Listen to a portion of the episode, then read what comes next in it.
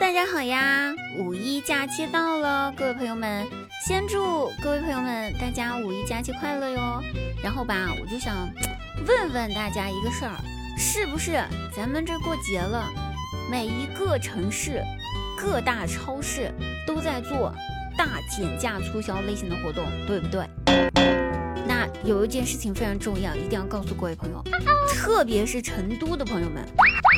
超市里面啊，那个半价出售的水果、蔬菜，大家千万不要买，一定不要买。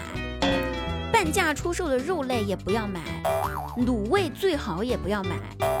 烤鸡啊、面包啊之类的熟食，当天的可以买，但是如果是打折的，也千万不要买。买的时候也不要买太多，为什么呢？因为。我要买呀！打折的东西都给我留着，我穷，我需要，好吗？谢谢各位。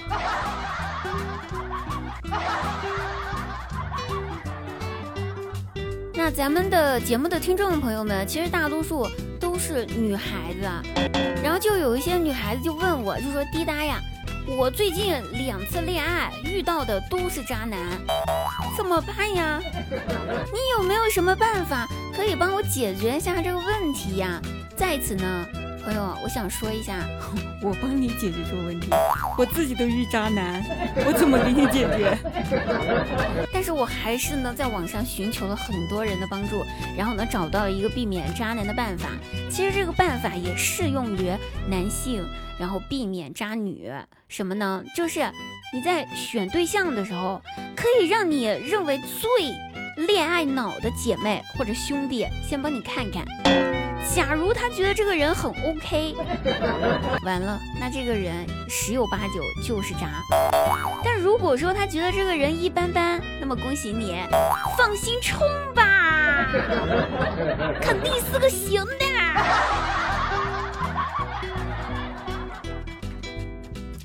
我爸呢，前两天找我妈预支了她下个月的零花钱，说是她拿去做好事儿去了。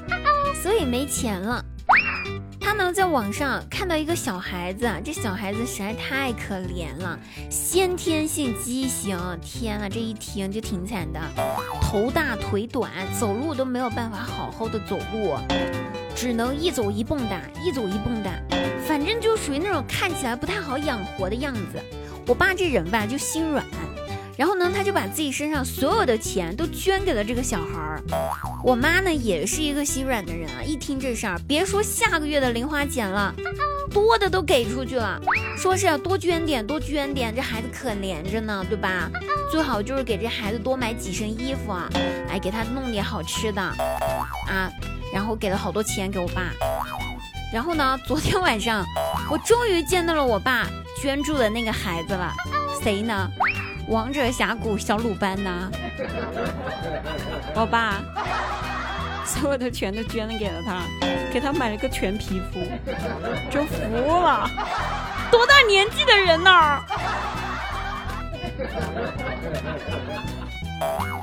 以前呢，小时候吧，就听大人们聊天，提到隔壁有一个单身的小姐姐。大人们就说：“哎呦，那个姑娘呀，都三十了，还没对象，没男朋友，她还不结婚，哎，太让人操心了。”那我在旁边，我就一脸惊讶：“妈呀，三十，这么老了呀？啊？”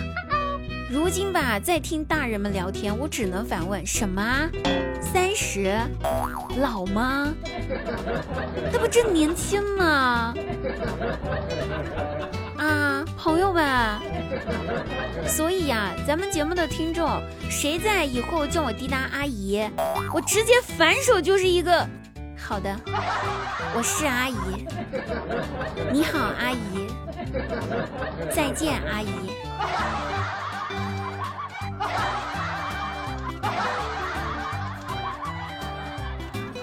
很多人都喜欢张大鸟哈，然后都告诉我说，滴答张大鸟这人太惨了他真的太喜欢他了，他这个人设太值得人同情了。但但是大家真的不要同情他，他是活该呀。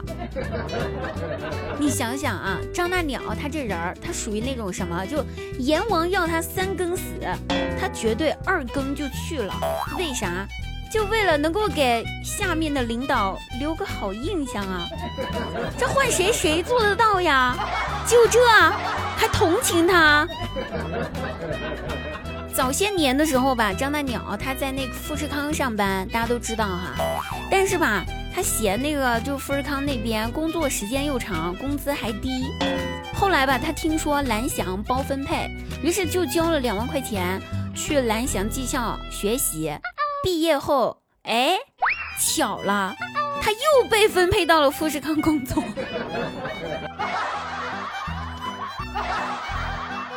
这都是命呀，逃不开，躲不掉呀。有些人呢又说男生不会砍价啊，我觉得大家对于男生不会砍价这事儿是有什么误解？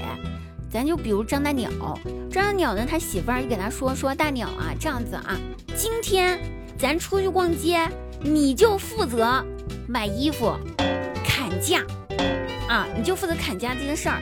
砍价省下来的所有的钱都给你加到零用钱里面去，你砍多少我就给你加多少。哎，然后张大鸟他硬生生的把人家四百块钱的外套砍成了一百八，还让老板送了一双袜子。